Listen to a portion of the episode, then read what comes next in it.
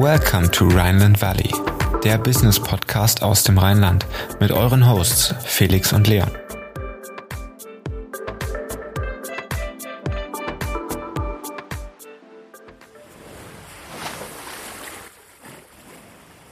Herzlich willkommen im Rheinland Valley, der Business Podcast für zwischendurch. Heute mit Dr. Ingo Dahm. Er ist Gründer und Geschäftsführer von Kapakura.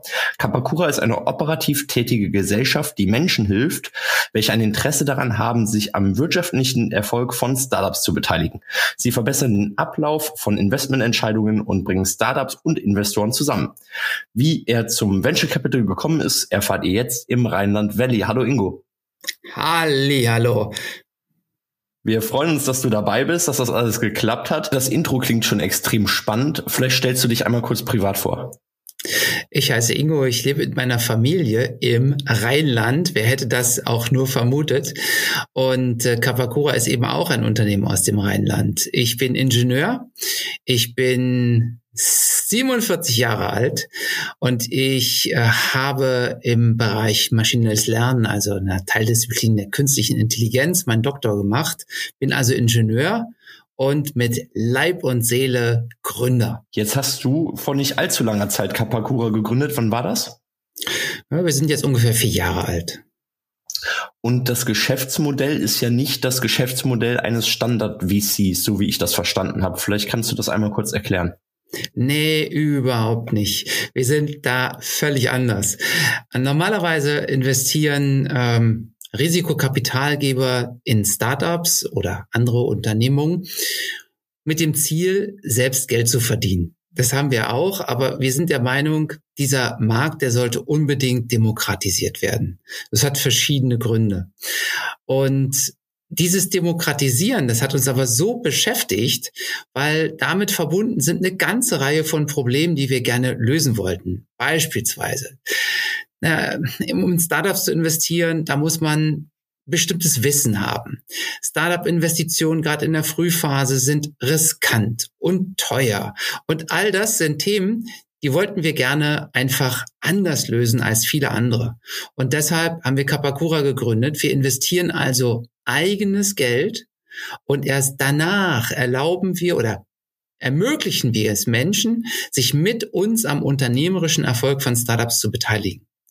Und das löst eine ganze Reihe von Problemen, die zum Beispiel Crowdfunding oder Fonds oder andere Investmentvehikel alle haben. Und wie funktioniert das dann im, im Detail? Also kann ich quasi mit euch zusammen dann investieren? Ja klar, Leon. Also wenn du Lust hast, kannst du dich äh, mit uns gemeinsam am Erfolg von Startups beteiligen. Also nehmen wir mal eins, an dem wir jetzt ganz frisch beteiligt sind, äh, Sneaker Rescue. Ist ein Unternehmen, die sind in der Kreislaufwirtschaft aktiv. Also jeder liebt Sneaker und die reparieren Sneaker. Und wenn du das Geschäftsmodell toll findest, dann sagst du, boah, ich finde das wirklich gut und ich habe hier zum Beispiel 1000 Euro von der Oma geschenkt gekriegt ähm, oder irgendwie auf der Kasse und weiß nicht, was ich damit gerade anfangen soll. Und dieses Startup finde ich richtig gut. Dann gibst du uns das Geld und wir versprechen dir, dich so zu stellen, wie du stehen würdest, wenn du direkt in Sneaker Rescue investiert wärst. Also es war ein bisschen konjunktiv, ist aber ganz wichtig, weil du hast keine Gesellschaftsrechte an Sneaker Rescue und das ist für die ganz wichtig, weil die wollen ja nicht mit 200, 300 Leuten gleichzeitig reden müssen, äh, wenn sie als kleines Startup irgendeine Entscheidung treffen.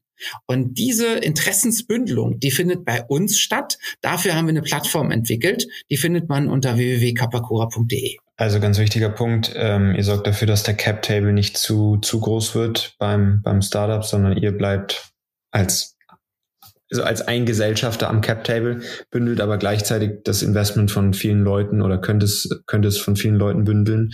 Ähm, habt ihr da eine Obergrenze an Leuten, die mit euch investieren können und eine Mindestgrenze oder ein, ein Minimumlimit für das Investment? Ja, äh, beantworte ich sofort, aber das einfach nur nochmal klar zu machen, das ist eigentlich nichts Besonderes, dass ein Investor die äh, Interessen von vielen Leuten bündelt. Selbst die großen Fonds machen das. Nur ähm, sammeln die das Geld von vielen, vielen sehr vermögenden Privatpersonen ein. Typischerweise ab 200.000 Euro geht's los. Da gilt man als semi-professioneller Investor oder ab 500.000 ist man professioneller Investor. Und solche Fonds sind jetzt nicht wirklich limitiert. Da gibt es ja Fonds, die sind mehrere Milliarden groß.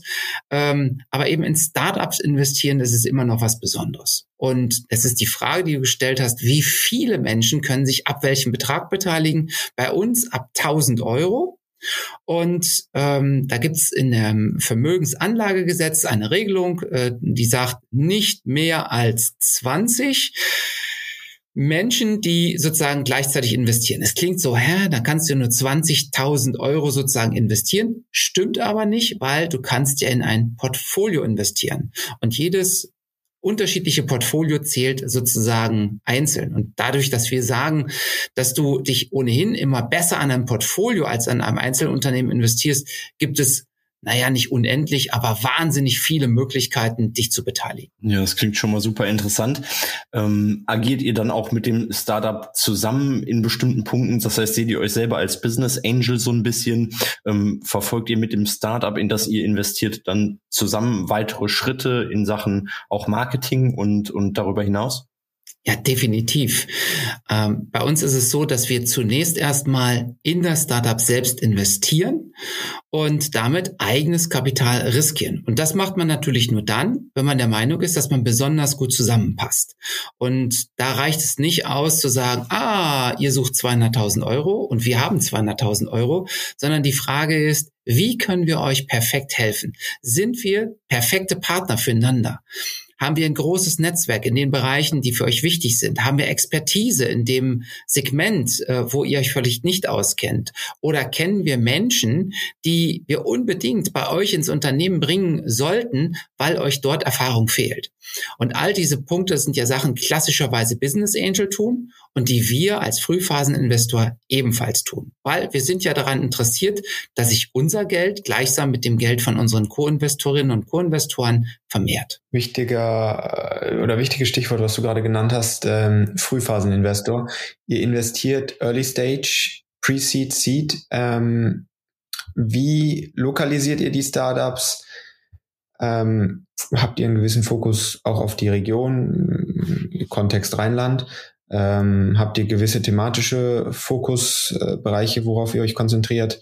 Ähm, was ist da so ein bisschen das, das, der Kernbereich der Investments? Ja, das ist so, dass wir ganz besonders viel Freude an Startups haben, die aus den Bereichen Gesundheit, Bildung und Umwelt kommen. Das sind so nachhaltige Themen, die uns einfach am Herzen liegen und die aus unserer Sicht auch unbedingt verändert und verbessert werden müssen. Äh, digitale Bildung, ähm, Gesundheit und guter Zugang zu äh, einem perfekten Gesundheitswesen für alle Menschen. Ja, und über das Thema Klima brauchen wir natürlich auch nicht sprechen. Das ist äh, klar, dass da einfach aktiv was getan werden muss. Regional, wir sind deutschlandweit aktiv und natürlich ganz besonders auch gern hier in der Region in Nordrhein-Westfalen, im Rheinland. Da haben wir sehr gute Kontakte auch zu den Förderbanken und zur regionalen Wirtschaft, aber auch eben über die Grenzen hinaus. Ähm, äh, wir haben Startups in Berlin, in äh, Schleswig-Holstein, ähm, in Stuttgart äh, und so weiter und so weiter. Also wir haben inzwischen äh, 17 Startups, an denen wir beteiligt sind und es sollen diesem Jahr so nochmal mindestens zwölf dazukommen.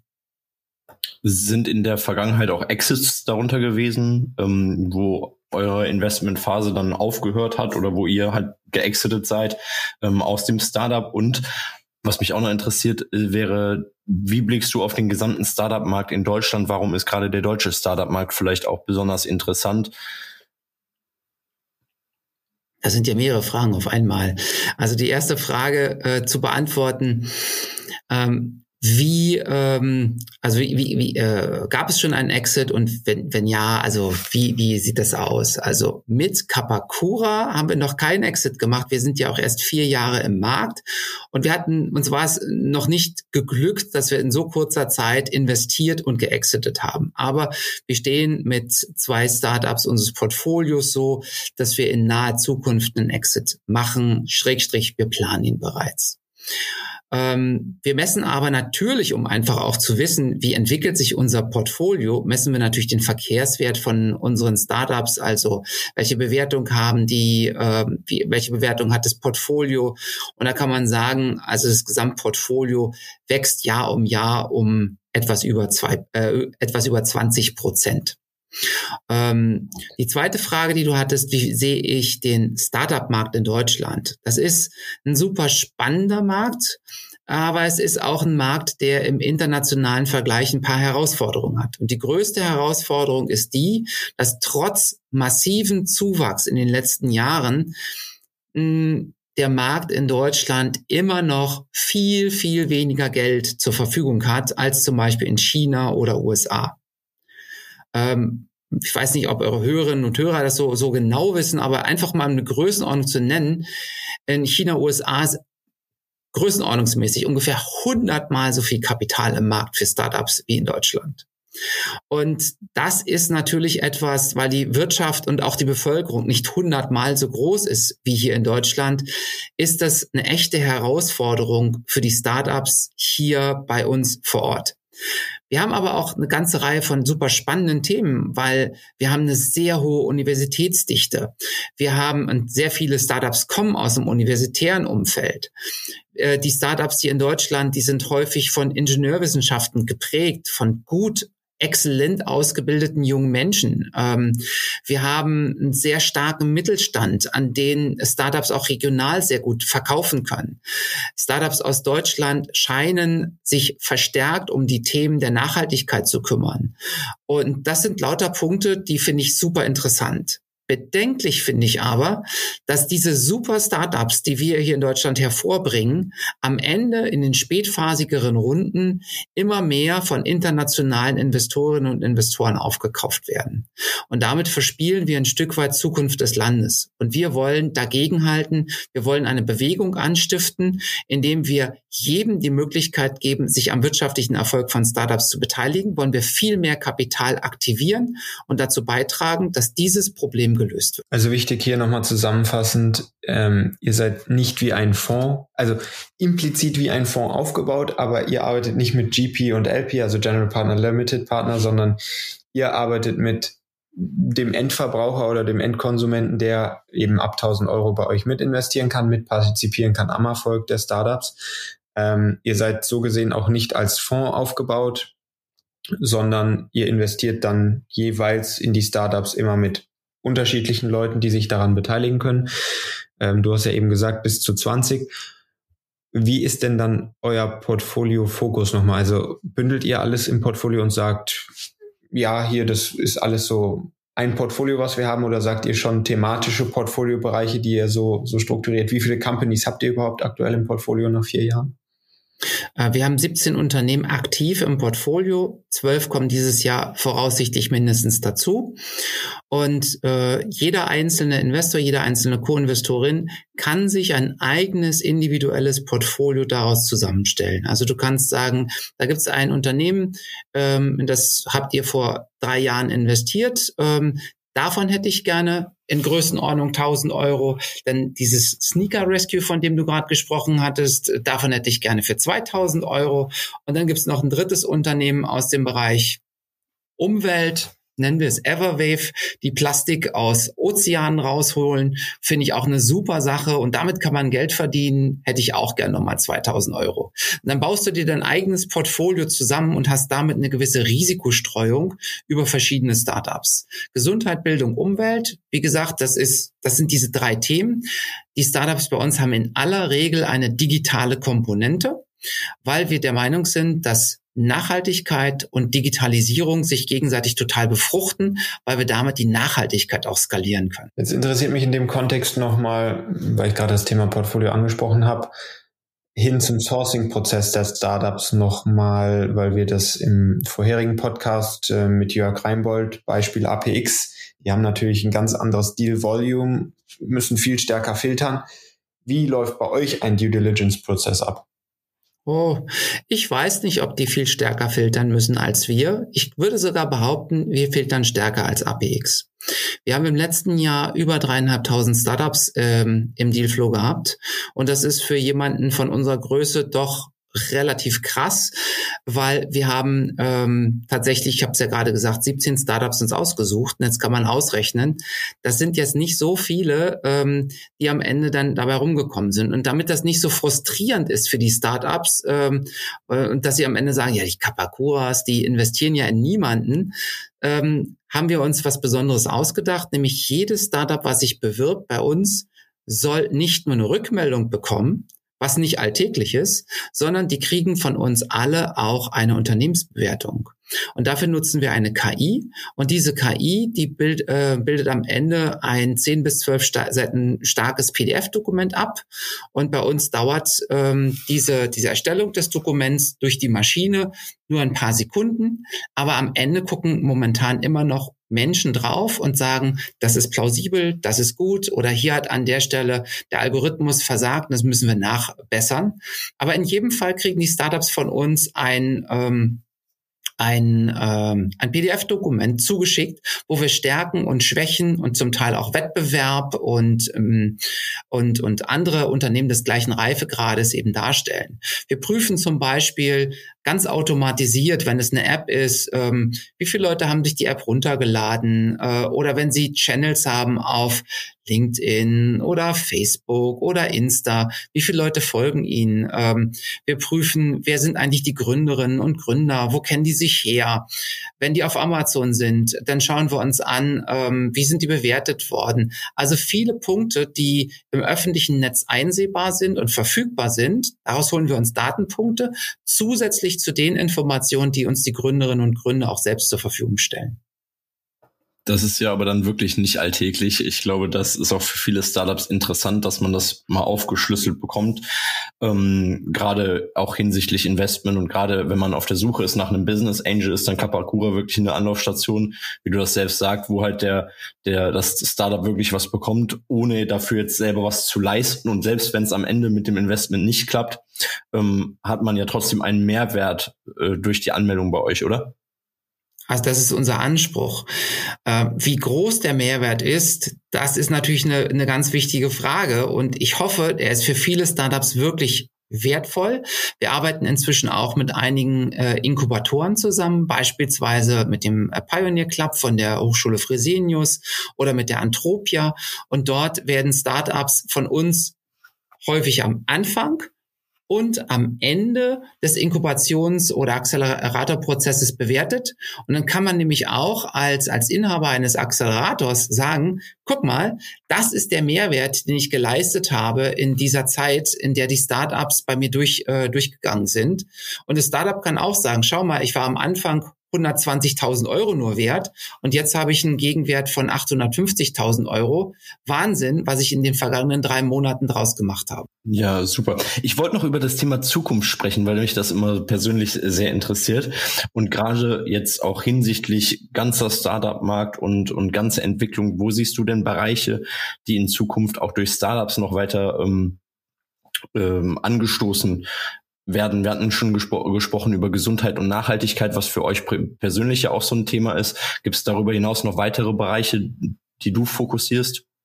Ja, also Gesundheit, Bildung und Umwelt, das sind unsere drei Kernthemen und natürlich auch als Querschnittsthema über alles ist das Thema Digitalisierung. Wir selbst ähm, sind in gewisser Weise auch ein Fintech, also auch der Finanzmarkt, der wird sich halt radikal verändern in naher Zukunft. Und ähm, ich glaube auch das Thema Demokratisierung, was wir ebenfalls mit auf der Agenda haben, ist ein ganz wichtiges. Also es gibt so ein paar Megatrends, aber ich würde gerne, wenn du die Frage nach der Zukunft stellst, mal so rum beantworten. Ich würde mir wünschen, dass die äh, Ideen, die viele Menschen haben für sich selbst und ihre Kinder in Erfüllung gehen, nämlich, dass jedes Kind einen Anspruch hat auf eine äh, auf eine bestmögliche Bildung, also dass die Kinder oder Enkel äh, oder eben auch man selbst lebenslang wirklich das lernen kann und Zugang dazu hat, äh, zu bestmöglichem Lernen, genau das, was man möchte. Und im Gesundheitswesen, dass ich bis ins hohe Alter selbstbestimmt genau das machen kann und keine Sorge habe vor Kosten oder keine langen Wartezeiten und immer das Gefühl habe, ich bin gut versorgt, ich bin in guten Händen. Und dass ich nicht lange warten muss auf äh, einen Rollstuhltaxi oder dass ich ganz einfach, wie ich ein Hotel buchen kann, auch im Krankenhaus ersuchen kann, wo zum Beispiel auch als, als wichtige Eigenschaft ist, nicht nur ich möchte ein Einzelzimmer, sondern ich bin Vegetarier oder ich habe besondere Bedürfnisse. Sind die dort sozusagen in diesem, in diesem Krankenhaus auch gegeben? Ähm, ich will eine Transparenz haben und all das, was in anderen Bereichen völlig alltäglich ist, das möchte ich im Gesundheitswesen auch haben. Das wäre so mein Anspruch. Und im Bereich Naturschutz beziehungsweise Climate Action.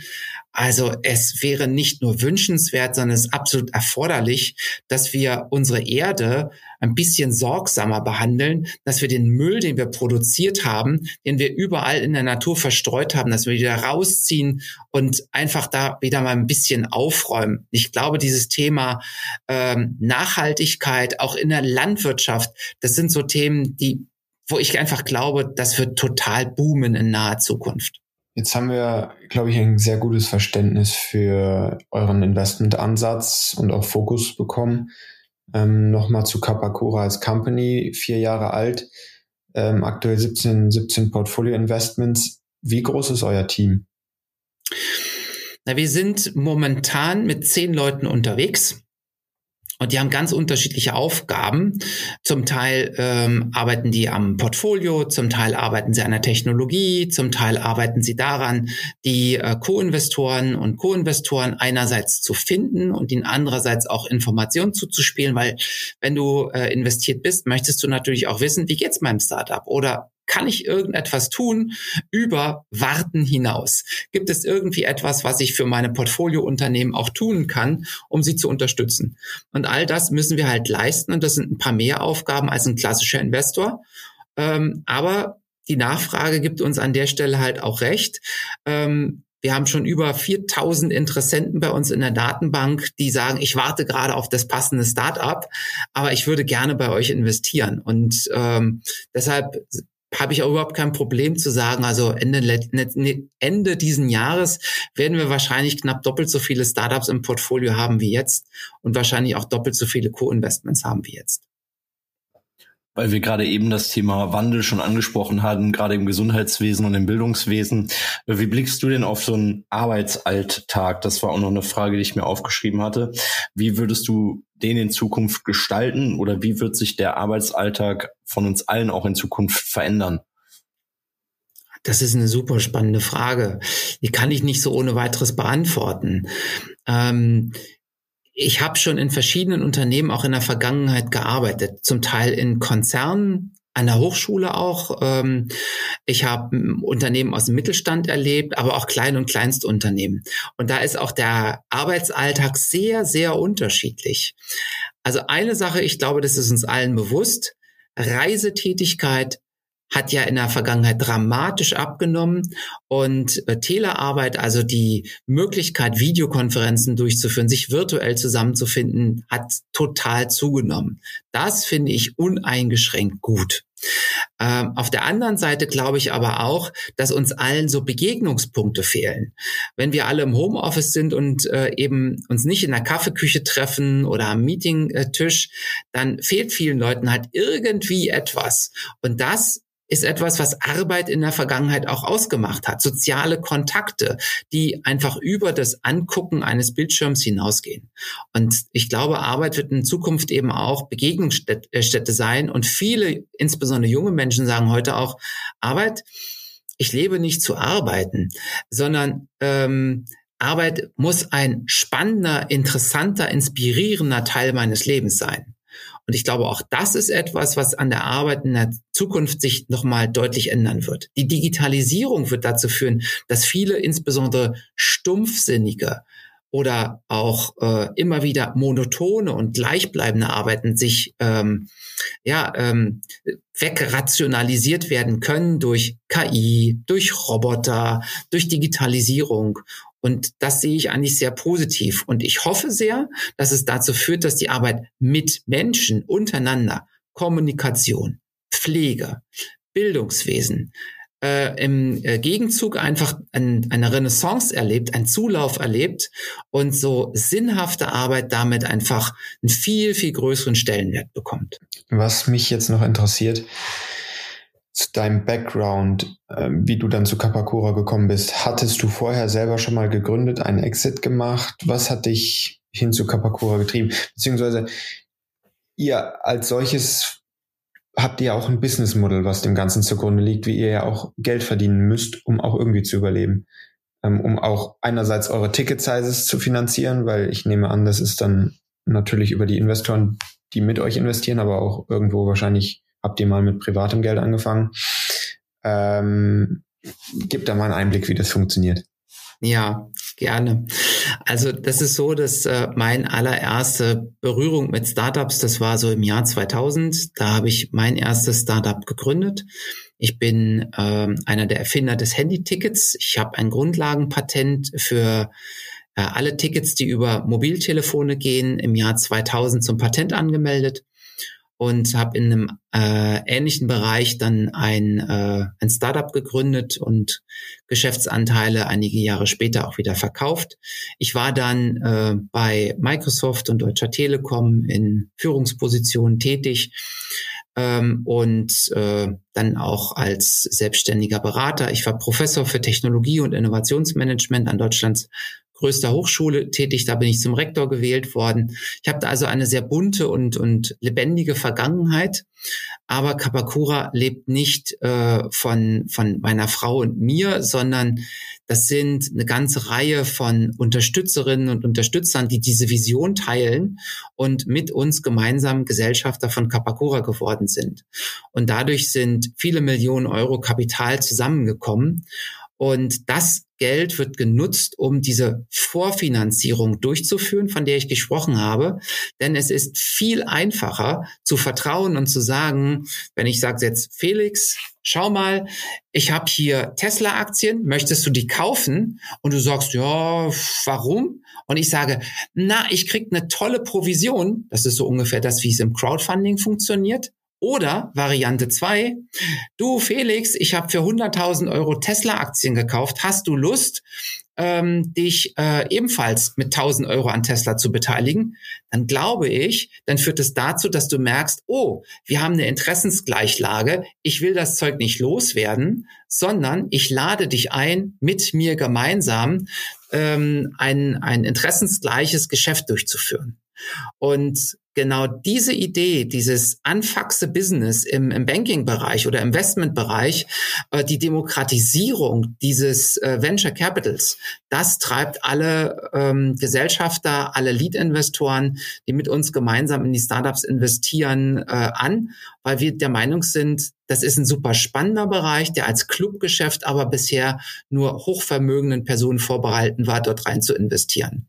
Und ähm, also ich bin sehr dankbar um die Kontakte, die ich da knüpfen durfte und vor allen Dingen eben auch um das Vertrauen von diesen Lead-Investoren ähm, und Investorinnen, die mit uns gemeinsam also diesen Markt bewegen wollen. Das ist dann, glaube ich, auch eine ganz andere Vertrauensbasis, wenn wirklich jemand wie ihr jetzt zu mir kommt und sagt, hier, wir haben da selber investiert, wir vertrauen in unser Startup und in unser Investment und ziehen dich mit, ähm, ebenfalls in das Startup zu investieren, glaube ich, liegt eine ganz andere Vertrauensbasis vor, oder? Ich hoffe schon. Äh, es ist natürlich immer noch nicht exakt die gleiche Interessenslage. Man könnte unterstellen, ja, du willst ja nur mein Geld, damit noch mehr Geld in dem Startup ist oder so. Aber es ist schon viel dichter. Äh, unsere Interessenslage ist viel dichter, als wenn ich sage, du schau mal, kauf doch bitte das, weil dann kriege ich eine Provision. Und das finden wir im klassischen Versicherungsgeschäft oder im Banking. Und das hat zu vielen Problemen geführt, die wir in diesen ähm, ja in, in diesen Geschäften heutzutage kennen, zu insbesondere der Vertrauenskrise von den Menschen gegenüber Banken und Versicherungen. Jawohl. Ingo, vielen Dank für das Interview. Wir haben unsere Kategorie Private Insights jetzt noch vor uns. Wir haben sechs Fragen für dich vorbereitet, drei unternehmerische und drei privatere. Und wenn du bereit bist, starten wir damit jetzt. Ready when you are. Dann starte ich rein. Ähm, was ist dein aktuelles Lieblings-Startup im Portfolio? Ich habe kein Lieblings-Startup, aber das letzte Startup, in das wir investiert haben, ist traditionell mein liebstes und das heißt Sneaker Rescue. Ich glaube, ich habe es schon mal äh, erwähnt. Sneaker Rescue ist ein cooles Startup, die reparieren Sneaker. Wer hätte es gedacht? Ich glaube, da können wir heute noch die Werbung für äh, verbuchen nach diesem Podcast. Äh, du hast es am Anfang schon erwähnt. Ähm, super spannende Geschichte. Sollten wir uns vielleicht im Nachgang mal genauer angucken. Nächste Frage, warum hast du dich oder habt ihr euch für das Rheinland als Standort ähm, entschieden? Ihr, ihr seid nicht direkt in Köln, aber im Kölner Umland. Ähm, was hat euch hergezogen? Ja, ich bin eigentlich Berliner, ähm, aber das Rheinland hat es mir halt auch so ein Stück weit angetan. Ähm, wir äh, sind aus München irgendwann hierher gezogen, äh, ganz einfach aus beruflichen und privaten Gründen. Und dann sind wir hier einfach äh, hängen geblieben. Es ist eine schöne Region mit tollen, fröhlichen, aufgeschlossenen Menschen. Und äh, die Natur ist auch großartig. Also es gibt viele Gründe, das Rheinland toll zu finden. Und Köln ist ein, ein Grund, der ganz weit vorne steht. ja, ich glaube auch einfach die Kombination von drei Großstädten, Bonn, Köln und Düsseldorf in, in so einem kurzen, in so kurzen Entfernungskreis äh, macht das Ganze attraktiv. Plus die Natur, die wir haben, ist ein guter Argument, äh, eine gute, gute Argumentation, um, um hier zu sein und äh, kann ich dich sehr gut nachvollziehen.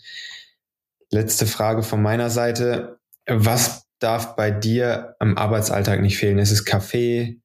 Ist es irgendein Tool? Was ist so das, was deine Routine mit durchbringt? Das Allerwichtigste, jeden Arbeitstag ist vernünftiges WLAN. Sehr gut, kurz und knackig beantwortet. Dann kommen wir jetzt zu den drei privateren Fragen. In welcher Stadt warst du noch nie, willst sie aber unbedingt mal kennenlernen? Kapstadt. Ich war noch nie in Südafrika und ich habe so irgendwann mal im National Geographic gesehen, wie Elefanten unterm Wasserfall duschen und dieses dieses wunderbare Schauspiel. Ich will das irgendwann in meinem Leben mal mal mit eigenen Augen bewundern. Alles klar, dann dein Traumurlaub in drei Worten beschrieben. Nichts zu tun. Sonst Präferenzen, Meer, Berge, ähm, den Platz am äh, Fenster im Flugzeug. Äh, wo sind da die Präferenzen? Absolutes Meer. Ähm, das ist so viel Bewegung und es ist immer wieder was Neues und mehr. Also davon kriege ich nicht genug. Und am allerliebsten mit meiner Familie. Und zwar ähm, ja, nicht an einem festen Ort, sondern von Ort zu Ort ziehend und jeden Tag was Neues zu erleben. Alles klar, dann jetzt die letzte Frage, eine Entweder-Oder-Frage. Ein Abendessen mit Richard Branson oder mit Bill Gates? Wo wärst du eher dabei? Richard Branson, Bill Gates kenne ich doch schon. Sonst einen Favoriten? Nö, das ist genau richtig. Jetzt könnten, würden andere Leute sagen Elon Musk, aber ich finde Richard Branson ist echt eine coole und inspirierende Persönlichkeit. Alles klar. Ingo, vielen Dank für die Aufnahme, vielen Dank für die Insights in Kapakura und in die Insights in die deutsche Startup-Welt. Hat sehr viel Spaß gemacht und wir freuen uns dann gegebenenfalls in Zukunft auf ein zweites Interview. Ähm, wir wünschen dir noch einen schönen Abend und jawohl, mach's gut. Ja, danke schön, dass ich bei euch sein durfte. Ja, das war es auch schon wieder mit der aktuellen Folge Rheinland Valley. Wir würden uns sehr freuen, wenn du uns weiterempfehlst, damit wir noch mehr Reichweite bekommen. Und wenn du auf iTunes zuhörst, würden wir uns sehr freuen, wenn du uns eine positive Bewertung hinterlässt, damit der Podcast auch noch besser auffindbar wird. Wie immer findest du in den Show Notes alle Informationen und wir sagen bis zum nächsten Mal und ciao.